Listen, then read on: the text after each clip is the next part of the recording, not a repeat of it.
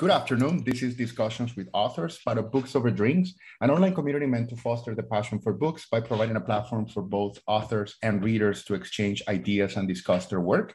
We're pleased to welcome uh, Dr. Henry, Gee. Uh, to discuss his book, A Very Short History of Life on Earth. Dr. Gee is a paleontologist and an evolutionary uh, biologist. He has a PhD in zoology from the University of Cambridge, and he's now the senior editor uh, for the scientific journal Nature. Um, this is a beautifully written and carefully crafted book that takes readers through a journey billions of years in the making, from the formation of our solar system in the aftermath of a supernova to the appearance of cyanobacteria responsible for the oxygenation of the atmosphere and oceans, to the first known multicellular animal life and the Cambrian explosion that saw these organisms evolve into complex animals that preceded the vertebrae that ultimately leap into land and further evolve. This book is thorough, devoting almost a quarter of um, its pages to detailed notes and references. It is certainly written for a general audience, but does not limit itself to generalities and rather offers detailed accounts on the history of life on Earth, transient and ever changing, yet long lasting. The book has an enormous, uh, enormous uh, pedagogic value, yet it is as entertaining and engaging as reading any sci fi story. Um, this is a book we're certain you'll enjoy from cover to cover. So, Dr. Gee, thank you so much uh, for joining us today. We're happy to have you. Thank you very much for welcoming welcoming me. And you are books over drinks. So I've got a, a mu- I had just finished my mug of English tea. There we are. Oh, well, cheers. Cheers.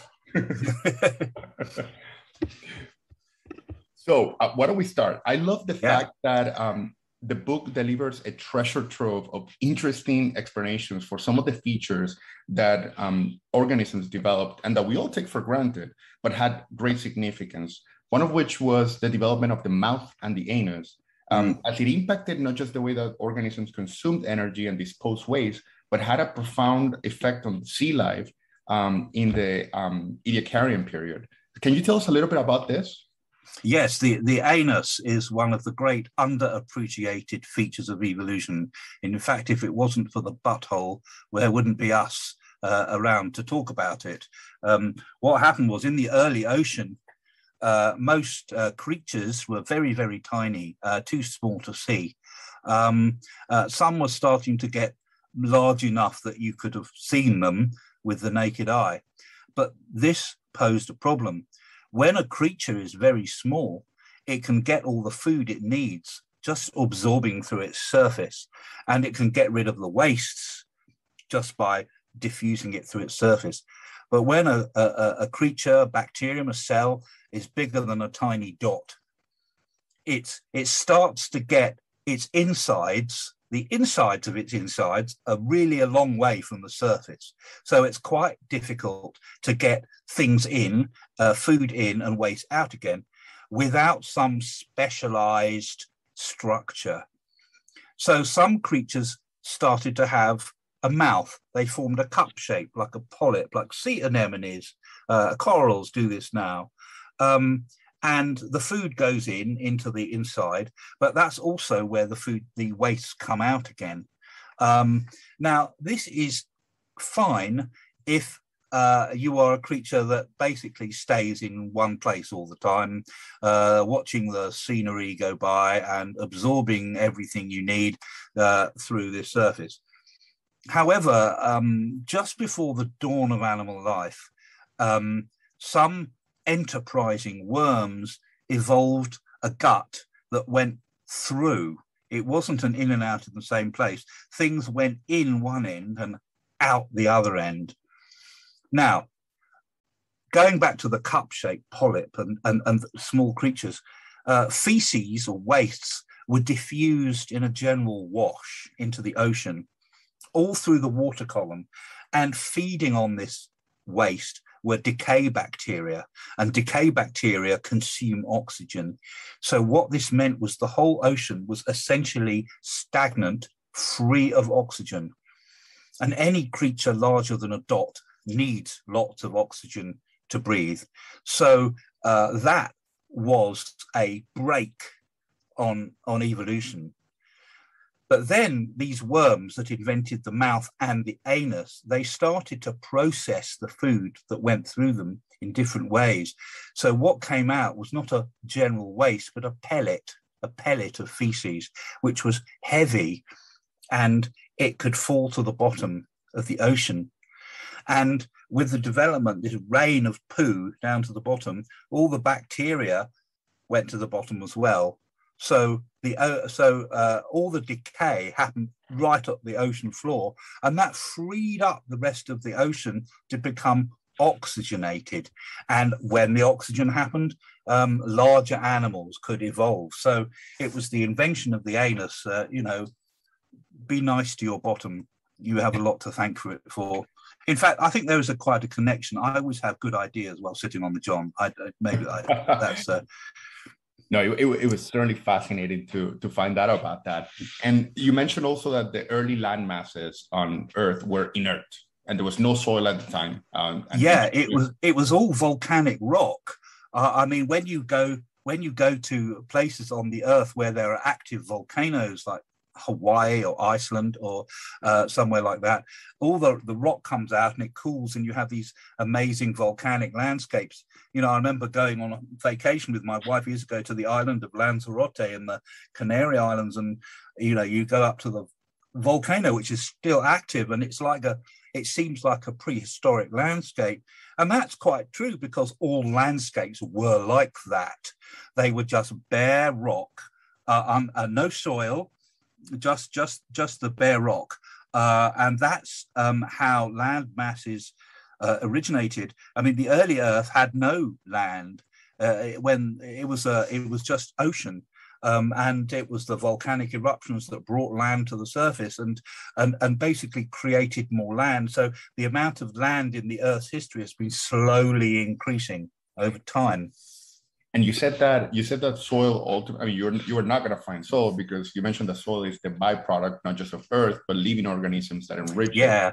that, that that's right. I mean uh, you know vol- well volcanic soil is very fertile. It's got lots of minerals in it. But to get soil soil is the most it just looks like dirt, right? But it's the most amazing substance. It's full of it's full of billions of organisms, bacteria, little cells, tiny worms, little insects, and they all have a community, all eating things, all excreting things, all digesting, making more um, uh, uh, you know, organic matter, compost, the dead bodies, uh, fertilizing the soil, and slowly building up a, la- a, layer, and also breaking up the rock underneath you know eroding the water and the weather will erode it into into soil. And it's when you get soil that you can have plants rooting and fungi uh, growing in it. So um, soil is very much a byproduct of, of, of, living organisms. So why what prompted those organisms to reach for land in the first place? It was if it was if there was really nothing at there, there but um volcanic soil or or soil. Sorry. Uh, if if um if if uh, life had a motto, it would be whatever doesn't kill you makes you stronger. And if there is a, an empty opportunity uh, to make a living, however slight, some living organism will take it. So there were lots of creatures in the sea, but nothing at all on land. And back in those uh, early days, for any creature to go onto land would be as hos- uh, uh, would be like going into space. There was uh, anything in the sea. It's a nice even temperature. Uh, your weight is supported by the water. The oxygen just diffuses in through your gills or your body or whatever. But on land, the temperature varies enormously. It it's desiccating. You could you'll be dried out, and it's you're heavy. You you feel your weight. So it's very very hard. So it took a long time, and it started over a billion years ago when some very simple fungi, lichens, algae uh, discovered fresh water. They discovered it. Their spores would land on the on the volcanic rock, and of course most would die, but some found little lakes and rivers and formed little crusts and scum around the edges. And slowly, slowly, um, animals in the sea uh, would come up onto land. I mean, during the tide, that you know, when there were tides into the zone, and they would make little homes under the crusts of the lichen, and early plants would come along. and plants found uh, um, land great because there was lots of sunshine, unfiltered by water, and plants need lots of sunshine. So quite soon, plants reached for the sky. They evolved hard tissues like wood, so they could grow upwards and fight gravity that would have kept them on the ground. And uh, that, you know, kept them moist inside. So they, some of the most primitive plants, like mosses, live always live close to water uh, because they they have no um, defense against being dried out. Um, but the plants would move away and, and then they would drop leaves and uh, bark and detritus onto the floor. And in these first forests, the first little animals to go on land, which were like little relations of insects and spiders, very small creatures, and they would scuttle under the leaves and they wouldn't be eating the leaves because eating plant matter is quite difficult. They would eat each other. So they would have tiny little to the death battles underneath all the leaf litter. Um, and this all went on for millions and millions and millions of years. And one of the last uh, major kinds of creature to come onto the land were the, were the vertebrates, the fish. Um, now, there are fish that live in great depths of the ocean, and there are fish that live near the shallow water. And uh, they're, so they're fish that live in different depths of the water. Well, there were some fish that lived very close to the surface in fresh water and in the sea, and uh, sometimes they would find themselves living in water of negative depth. So uh, they would come to, to, to a fish, the land is water of negative depth, and they would find ways to uh, to live on the land. Um, they did evolve legs, but um, the legs were pretty useless for climbing on land to begin with. They were mostly creatures of very shallow water, but they came onto land and started to hunt the little insects. And these were the first amphibians, the, the what we call the tetrapods, the four-legged. Basically, the all of us are tetrapods. We're a very strange, peculiar lineage of of fish that live out of water. Yeah, you said that they that they re- in the book you mentioned that they replace um, uh, fins for for digits. And, yes, uh, yes. Um, but, thing... for, mm, sorry, carry on. No, no, no, go ahead. No. Oh well, firstly, they weren't very serious about digits because uh, we all have uh, five digits on each limb. Uh, uh, it's the primitive number. Uh, most things have five at most. Um, occasionally, they're reduced. Um, but the earliest tetrapods had six, seven, eight, and on, on each limb. And it was quite a while before they started taking legs seriously uh, and um, and setting out uh, stabilizing on the number five. Um, this is so much a feature that when you see creatures today with more than five digits a limb, it's seen as a, a abnormal, uh, a strange mutation. I mean, there there are some cats, some breeds of cats that tend to have more than five digits, and it's a kind of result of inbreeding. I think these are the Maine Coons that have loads and loads of toes. And the one characteristic that appears to have broken the bond between animals and the sea was the ability to lay eggs. And oh, mm. and even in the case of plants, I think with seeds. Um, yes. Uh, so you mentioned that egg laying is efficient, um, offering a self-sustaining pod for embryos to have mm. with, with, little um, parental investment. Um, that, that's right. Yeah. So yet, but yet animals yet certain animals, in, including almost all mammals that survive today, have evolved to live birth. So when and why did live birth evolve? Well, that's a good question uh, because uh, live birth might have evolved very long ago in the first ever fish with jaws. So there are quite a lot of fish now that give birth to live young. Many sharks do it. Uh, and some of these early uh, vertebrates called placoderms, these armored fish, they seem to have had live birth. They had internal fertilization. So they mated rather than just laying eggs and spawn. So it could be that um, uh, live birth was the original condition. But certainly, if you look at modern amphibians, you know, frogs and toads and salamanders, they have a huge spectrum of reproduction. Some of them, uh, you know, the familiar frogs, they have spawn in a pond and, the, and then they have the tadpoles, um, but some of them retain the eggs inside the body. Um, uh, and uh, some of them uh, They're these uh, rare worm-like amphibians called caecilians. Uh, they are, give birth to live young, and they almost like have a placenta. The, the babies live on maternal tissue inside. So there's actually quite a variation, and a lot of reptiles, uh, lizards and things, give birth to, to live young. Um, but um, the uh, the major feature that allowed uh, animals to live on land was to create this waterproof egg called the amniotic egg. You know, an egg with a shell. Now the shells weren't originally hard and hard like a hen's egg; they were leathery, uh, you know, a bit soft, like like snake's eggs and things like that. But um, the thing about them being waterproof was they gave the embryo its own private pond. It's a pond all to itself and it's got all these compartments in it it's got the yolk sac so it's got the food and it's got a, a, waste sack it's got a trash can so it won't poison itself with its own waste and it really is like a, like a life support capsule to give the embryo everything it needs until it's big enough to hatch and, and live on its own um, now there are some animals uh, you know dinosaurs crocodiles and birds all of these are always egg layers, and they really made a big feature of it.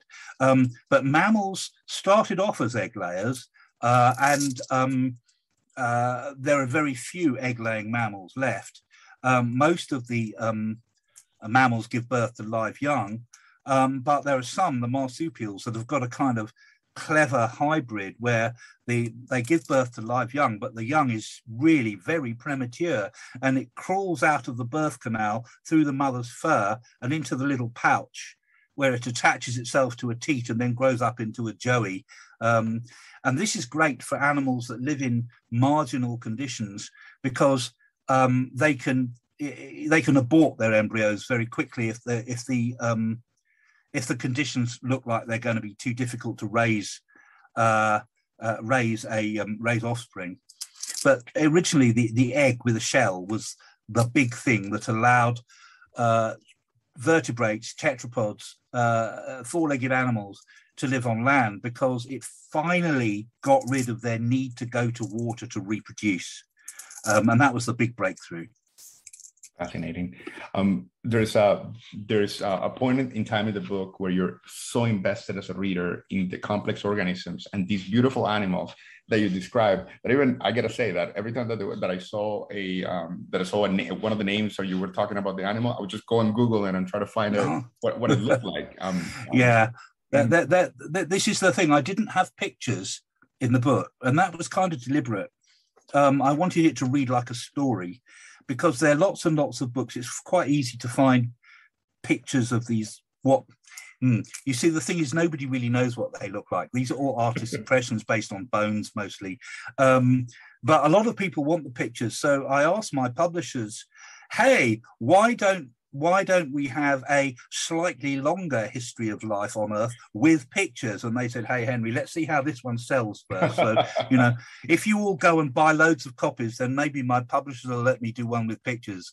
Absolutely. So, uh, now, but then there, so you're so invested as a reader, and there's a point where you then um, you you hit us with a mass extinction, explaining a mass a mass extinction, um, an event that seems to take back, I mean, at least when you're first starting to read it, to a Precambrian period, or mm. so it seems at, a, at, the moment that you read it, when you describe the conditions.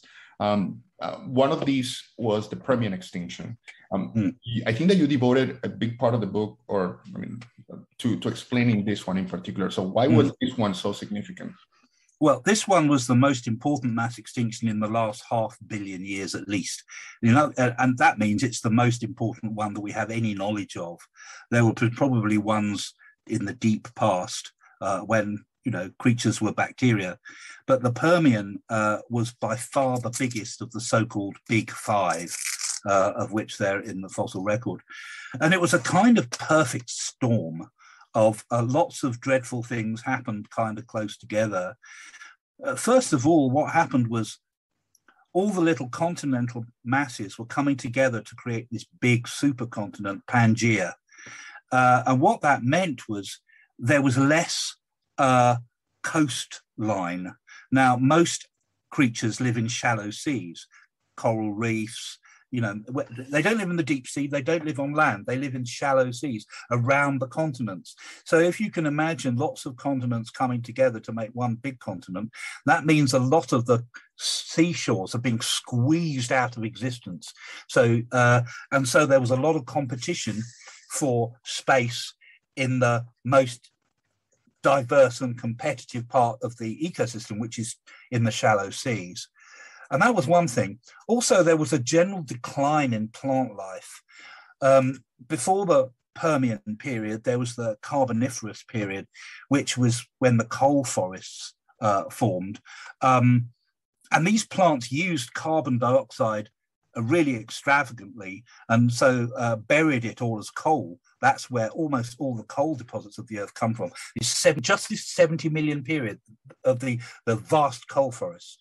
But when Pangaea came together, the whole weather systems changed. It became a lot, there were a few coal forests there, but it became a lot drier. And in the Carboniferous, there was the plants were churning out so much oxygen that some animals could get quite big. There were there were millipedes the size of carpets, uh, and there were dragonflies the size of seagulls, uh, and uh, you know, because they, there was so much oxygen, they could grow to bigger sizes. Um, but as the as Pangaea came together, plant life generally declined, so there was less oxygen, and in fact, there was so little oxygen that breathing at sea level would be like trying to take a breath in the high mountains today. So the plants were dying, there was competition for life, there was less oxygen. So it was all, and, and the interior of Pangaea you know when you get into the, the interior of continents you get very extreme temperatures very hot deserts very cold in the winter. Mm-hmm. like you know in in in central asia you know mongolia or somewhere it's you know, incredible extremes of temperature very challenging. Um, and because pangaea was so huge a lot of the central parts were like that. Um, so it was quite hard work for animals. So a lot of animals were finding it hard. And then it was a double whammy. There was a, a, a great thunderhead of magma coming up from the earth that punctured a hole in what is now South China. Now, these little plumes of magma do it all the time. There's one under Yellowstone. Uh, Hawaii is sitting on the top of one. So is Iceland. These come through all the time, but sometimes they're really very big. Um, and uh, the one in South China uh, came through, and that was a, a, bit of a shame because South China was a, a, little island continent just off Pangaea. It was like the land that time forgot. It had the old Carboniferous forest. It was the last refuge. Um, well, that magma plume destroyed that and it filled the atmosphere with carbon dioxide uh, which caused the greenhouse effect. The temperatures spiked, and uh, all sorts of sulfur uh, uh chemicals that made acid rain. Um, generally, not very nice. Um, well, not very long after that, a few million years, an even bigger magma plume came up in what is now Siberia, and it covered the whole of Siberia uh, with basalt, with volcanic rock. It became a huge lava field, loads of carbon dioxide, temperatures rising six degrees. And there were all sorts of other things that happened. It would spew acid into the atmosphere, mercury vapor. Um, uh, the ozone layer was destroyed by the chlorine compounds. So um, eventually, all the animals were broiled, boiled, fried, um, uh, and dissolved because the sulf- the, the acids would dissolve the coral reefs. Um, and on land, the plants died from the acid and from the um, carbon dioxide uh, and, and the smoke and the soot. Um, and when the plants died, that meant the soil was not held onto the rocks. So a lot of the soil was swept into the sea, and the good old de- decay bacteria had a good time uh, digesting everything that had fallen into the sea, uh, making the ocean stagnant sucked all the oxygen out of the ocean. So the oxygen was full of dead creatures um, being dissolved, and there was no life. And there was no life on land, well, very little, because it had all been uh, it had all been swept away in this kind of apocalyptic hellscape. And, and 19 out of 20 creatures in in uh, species in the sea died, and seven out of 10 on land and it was the biggest mass dying that anyone knows about. But it, it was it didn't happen overnight. That would have been merciful. It took several million years to happen. Um, and uh, after that, the Earth bounded back hugely, but it took a few million years for for the Earth to recover. So that's why I talk about it because it had every, apart from an asteroid impact, which happened at the end of the Cretaceous, um, it had all the ingredients of climate change, continental movement, changes in the atmosphere, volcanic eruptions. You know, almost everything that could go wrong for life did go wrong all at once. But life, you know, came back because um, life's motto is anything that doesn't kill you makes you stronger. Absolutely. Um, there's another thing about the book now, um, jumping into uh, some of the design of some of the features. I thought it was so interesting how you, and I was sort of like comparing in my head when you were describing dinosaurs and their design mm. and the fact that they were so, um, it looked like they were so efficient animals, like, mm. of like their, the, the way that they're structured. Um, when you were talking, when, when you're talking about predators like the, like the Tyrannosaurus Rex, um, and even the herbivores that ultimately had to grow large to protect themselves and uh, or to, to, grow thicker uh, layers on, on to, to, protect themselves from predators but then then compare it against um, the um, earlier like um, hominids uh, when they were like walking upright because yeah. you would think like okay that doesn't seem like a very efficient design yet mm. ultimately i think it was a combination of um, them um, ultimately, I think that in order to support, like you were mentioning, that in order to support like upright um, uh, walking and all these things that were changing in them, they had to develop bigger brains. And mm. how, how is that process for for hominins? Oh well, you see, the thing is, walking upright is just about the worst thing you can possibly do because the backbone, we're, we're all we're, we're all evolved around the backbone, and the backbone evolved in the sea as a horizontal structure. In engineering terms, it was a horizontal structure um, held in tension with these muscles. Um, absolutely marvelous. Fish don't get back problems. It's you know they they just don't. They don't form long queues at the osteopath saying I've got a terrible problem.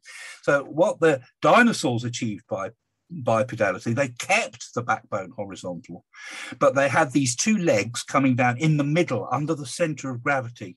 And they had a tail balancing at one end and a body with a head at the other. And so they could move on their hips more or less without any effort. Um, but the backbone was horizontal. So that's the way to do, that's the way to be a biped. Hominins, being very strange creatures, actually um, turned their backbone 90 degrees so it was held upright in compression, which is not what it was evolved to do.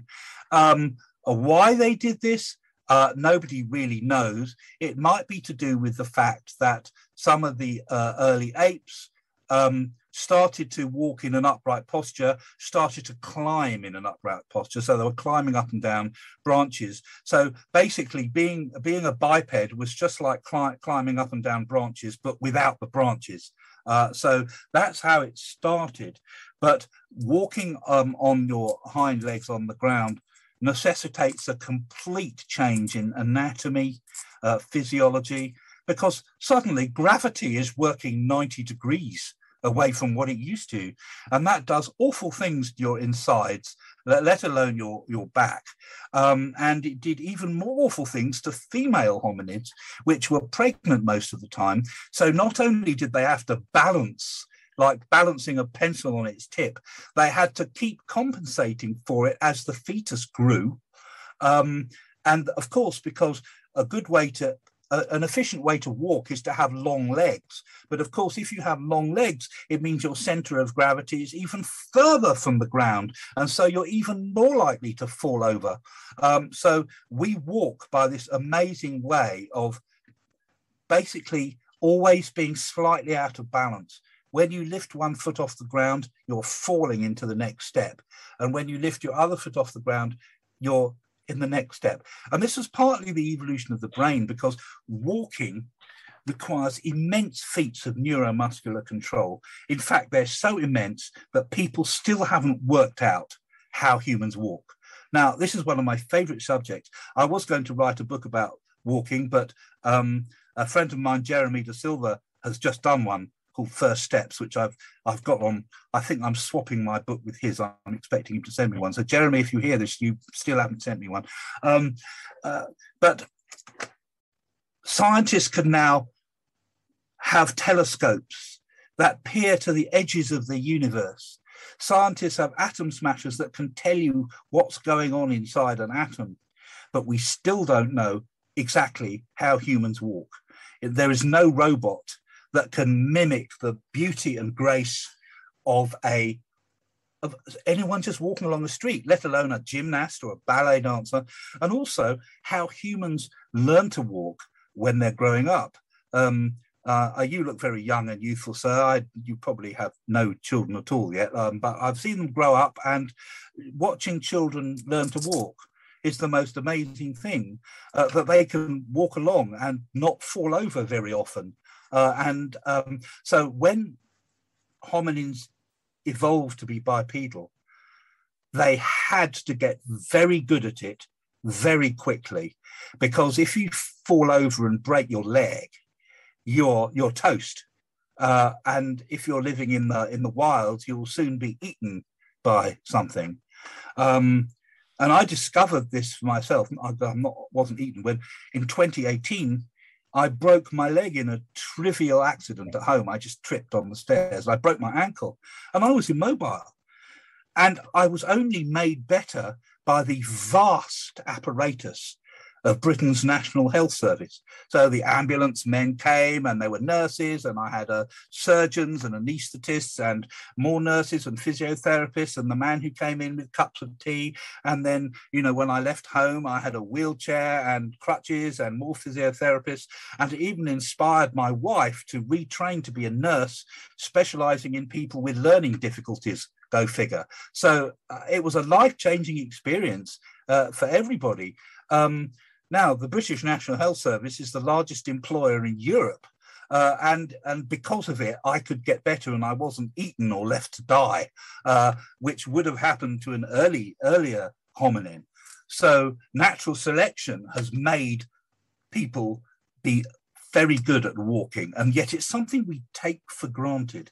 There's something else that's a bit different. That's running, that was another big step in evolution. But just standing upright and putting one foot in front of the other without falling over, I think it's one of the most amazing uh, facts of the natural world, and it's something we just take for granted. I love that that part of the book when you talk about how how humans evolved to to to, to basically just be sprinters and runners, but not yeah. not not fast, but it was endurance. What you were saying, yeah. what, what they had, and it was a combination of um, uh, sweat glands to, to, to, cool off the, the, the body. So it, it, that, that part was fascinating.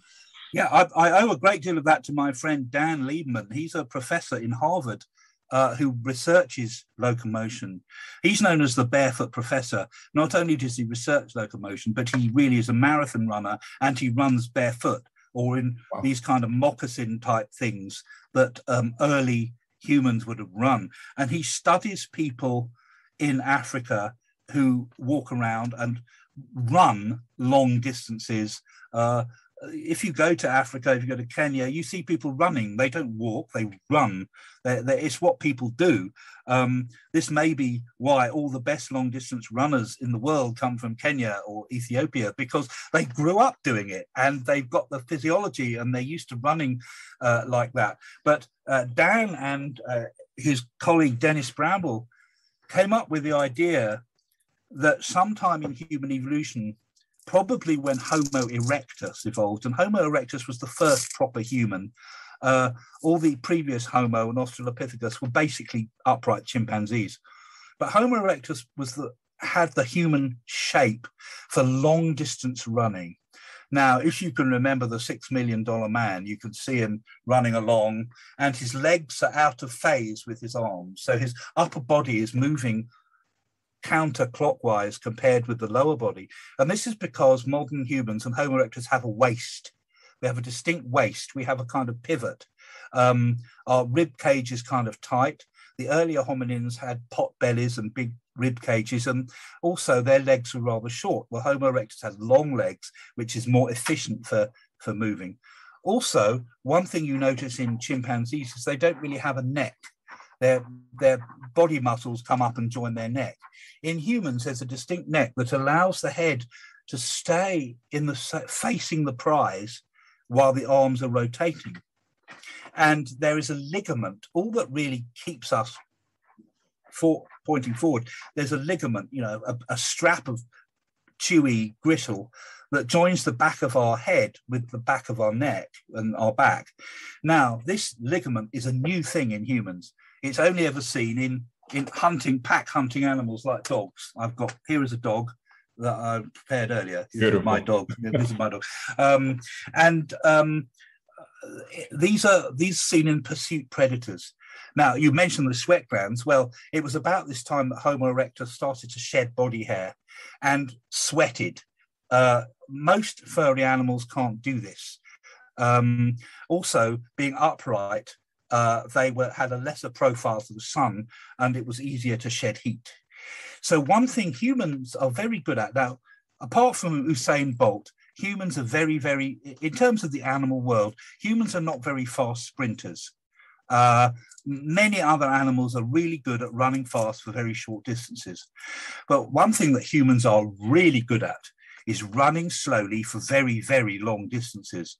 I mean, people do these ultra marathons and things, and you know animals do this. Um, uh, but people used to do this all the time because what hunters in traditional societies do, they're pack hunters. They have to have several of them. Is they will chase an antelope, and the antelope will always be a bit ahead of them, but they keep chasing it.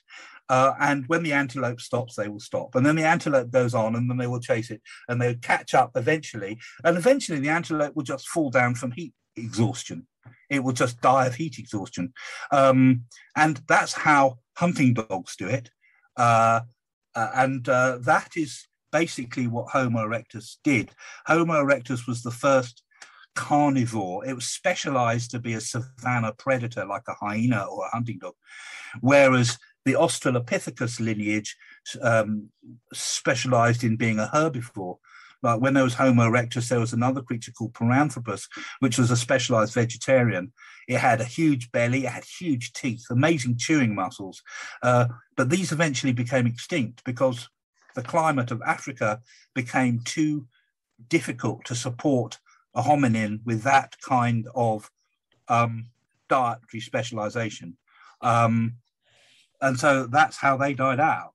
Yeah, wow. There's one thing that that reminds me. Um, that you're making me think. I, I remember reading a while back, but um, that there was this misconception that um, many people believe up until this day that um, that Homo sapiens were the only uh, human species running um, or, or, inhabiting Earth at a time, and and not the and and we're unaware that there were multiple actual mm. human species inhabiting Earth. So, um, how, how many were there? Uh, did they interact, and and and why will why did um, Homo sapiens ultimately uh, thrive? Well, it's very interesting. For almost all the the time that Homo sapiens has been on Earth, there have been many other hominin species, you know, our cousins. As recently as 50,000 years ago, there were modern humans in Africa, and there were other hominins we don't really know much about in Africa that were not more primitive.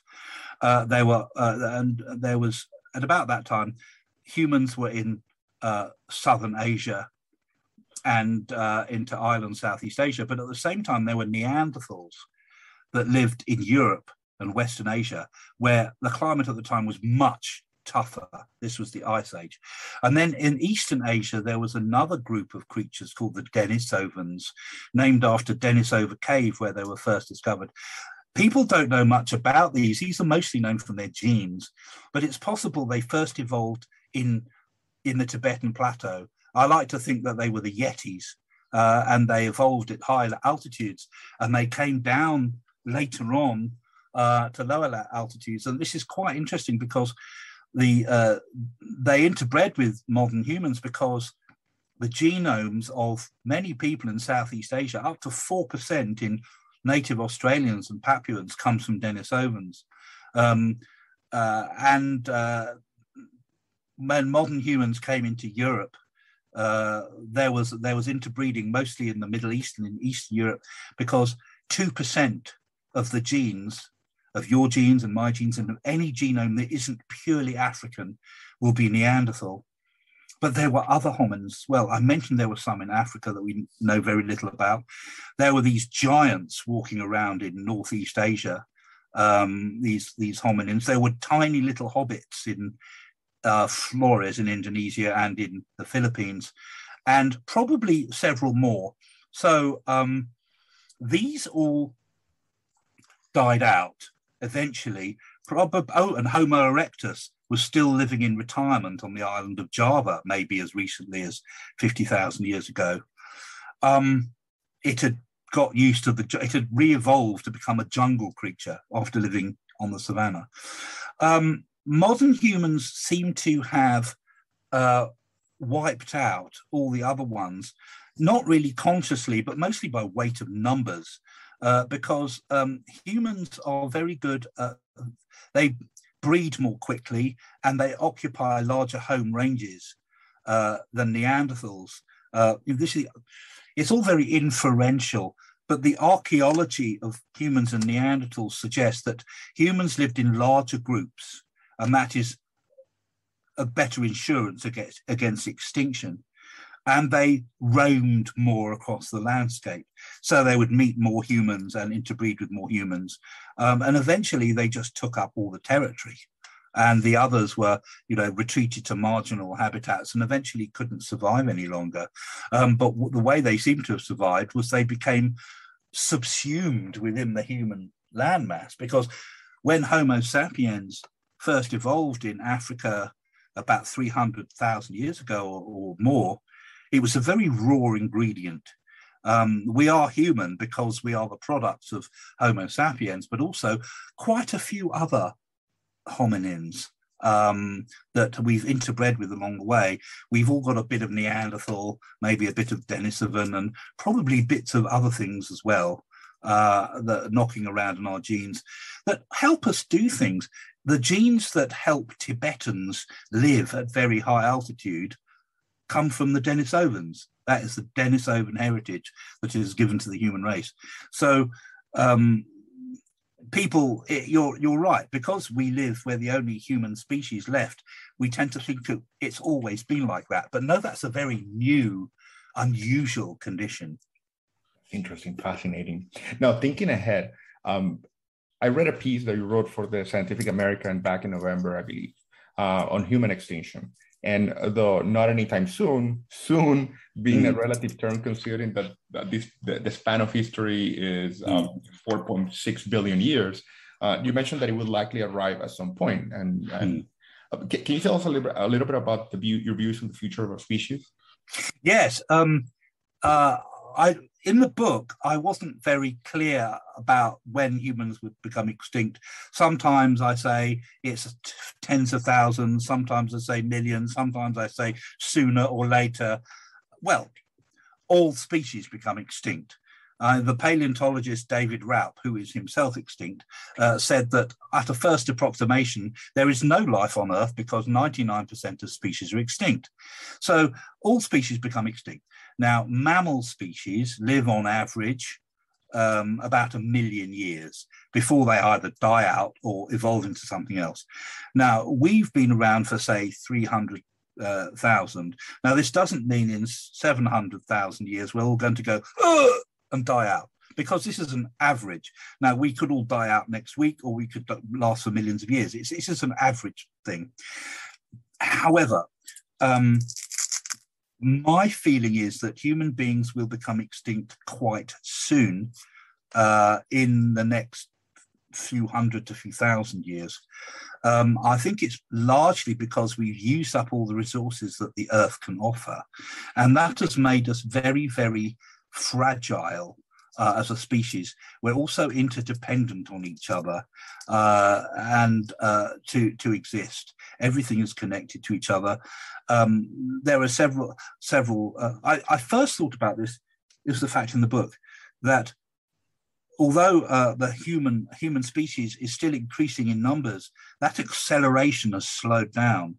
So in the 19, 1968, which was the most the fastest time, the human species was expanding at 2.2 point more than two percent a year. Now it's down to just over one percent, um, uh, and there will be zero population growth in the middle of towards the end of this century uh, after which the species will decline, probably quite fast. Now, if you read various works by demographers, these are the scientists who model population trends, they will all disagree about when zero population growth will happen and how fast it will collapse afterwards. But they all agree that it will have the population will peak you know, within 100 years or so, and it will decline after that. Now, there are various reasons for this. It's to do with the, the people are reproducing later. People cannot afford to have families. Uh, the education of women, which is the greatest single improvement to the human race for the past century, has contributed a great deal to the welfare, education, longevity, and general health of the human species, but it also will contribute to the decline in the long term. But I was wondering why now? Why is it now that the human species is slowing down? What's stopping us? And then I thought there were some other facts in there that the human species, one species, uses up to 40% of all the plant all the what's called net primary productivity. That's all the stuff that plants make. Mm-hmm. That's one species out of all the millions on Earth. We use 40% of it. And something I read in a lovely new book that's out recently called Otherlands by Thomas Halliday, he was saying that although we haven't caused a mass extinction yet, in some ways the Earth looks like a post extinction world dominated by a very few species. So the humans there are a lot of us, but then there are lots of birds and there are lots of bacteria. But humans, each individual is quite large. So 8 billion humans is a lot of mass. And once this one species, humans, has 35% of all the mass of all the mammals on Earth. That's one species. And if you add in all our domestic animals, our dogs and cows and cats and cattle and sheep, that makes 94% of all the mass of land mammals.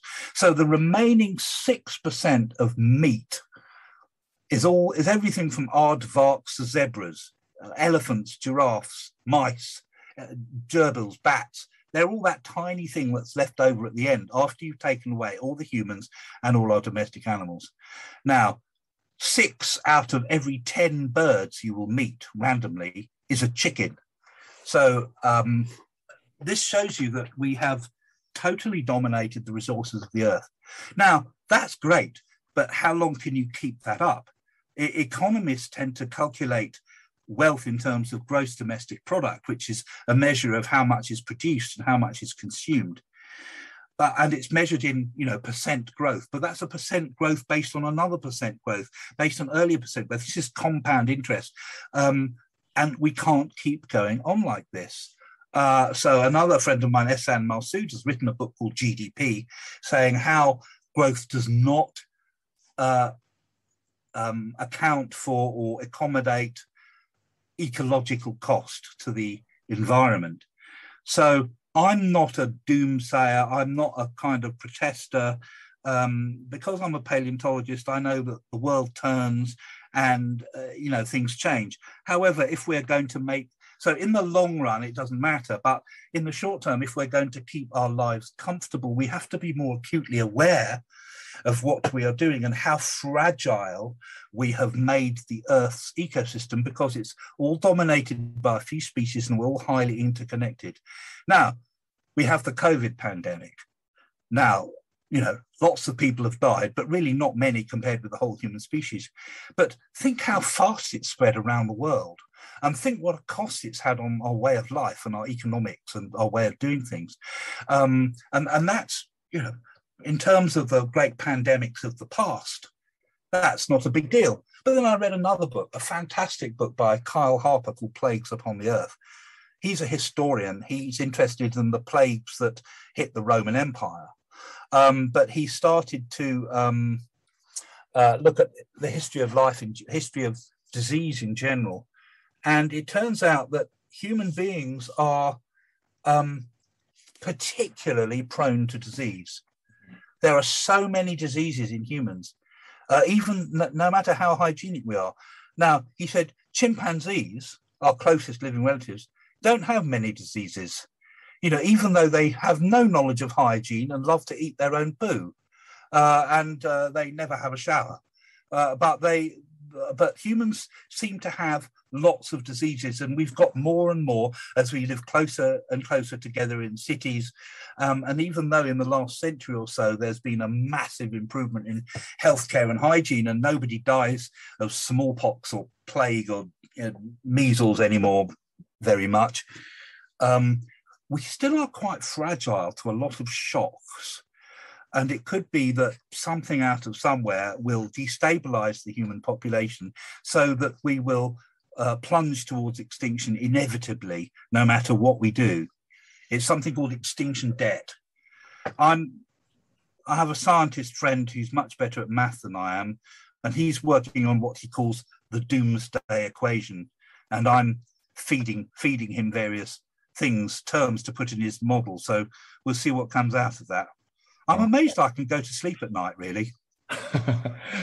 fascinating, but uh, but but quite shocking as well. Those, um, especially that statistic that you just that you just that you just gave us about about how much mammals. I mean, the, the percentage of the, the, the, fact that we're basically us and the, our domesticated animals just make the mm. entirety of the or the majority. Well, we could all make now. I love a steak, much as anyone, but I think the the the biggest single thing we could do to help the uh, ecosystem recover would be to stop eating meat. Every, if everyone stopped eating meat tomorrow, that would be a big help because we wouldn't have cows, sheep, pigs, you know, meat animals anymore. Um, maybe we'd have a. My wife would like to keep pigs, but as pets, she wouldn't eat them. I said, "You can't keep pigs as pets. You have to turn them into sausages. That's why you have pigs." She said, "No, no, they have.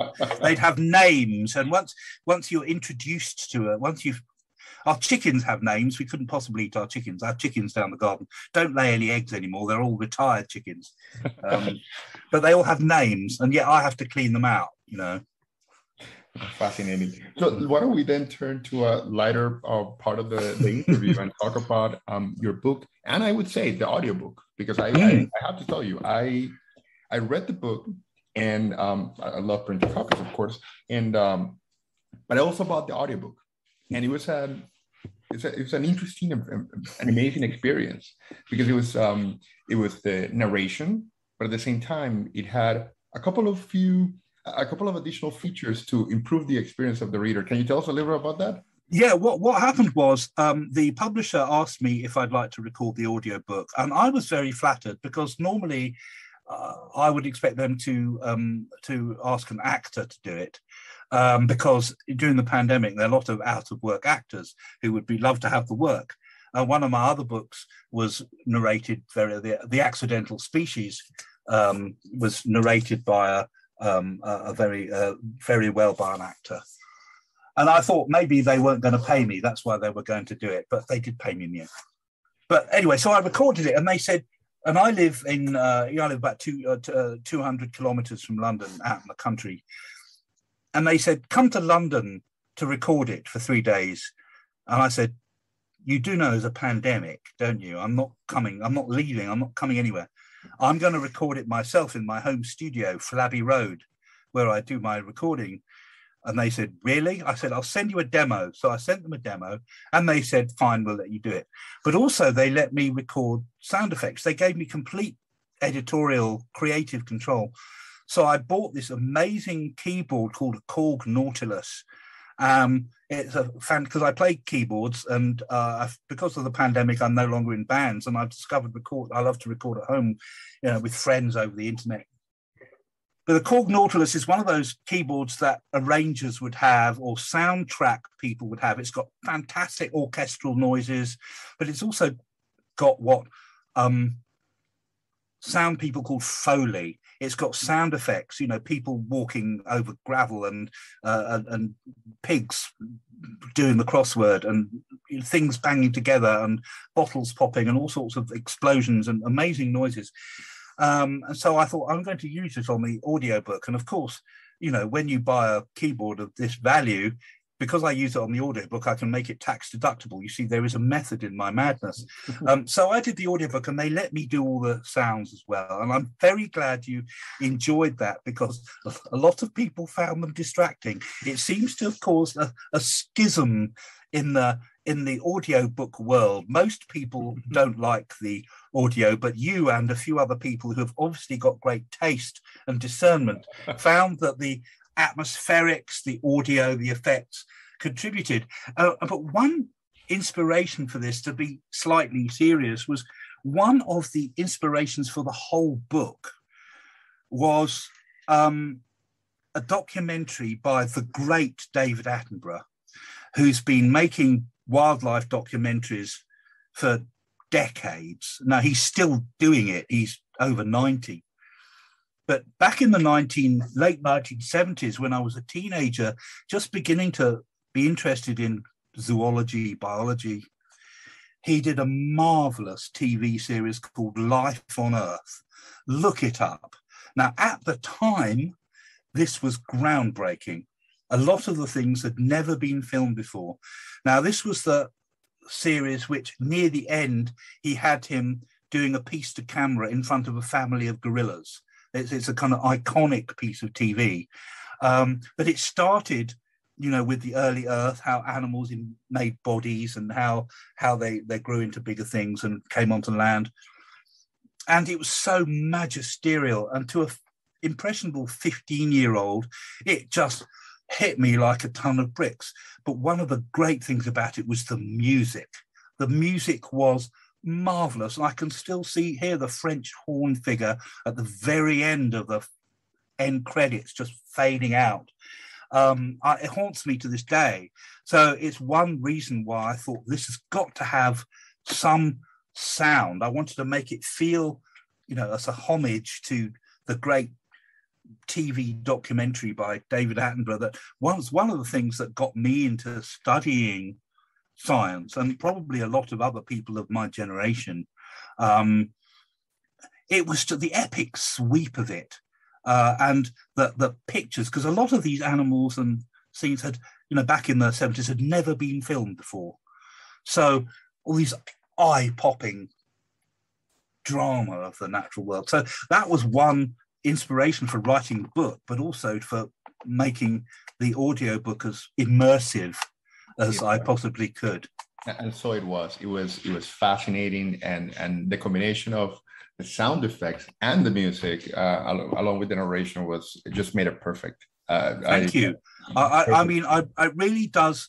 I'm really so pleased to hear that. I really, really, really am. Uh, that is really great because I did enjoy doing that, doing the audiobook so very much. In fact, they didn't edit very much of, of it. I had to send it off to, I did it on my home studio in GarageBand and I sent it off to the production company.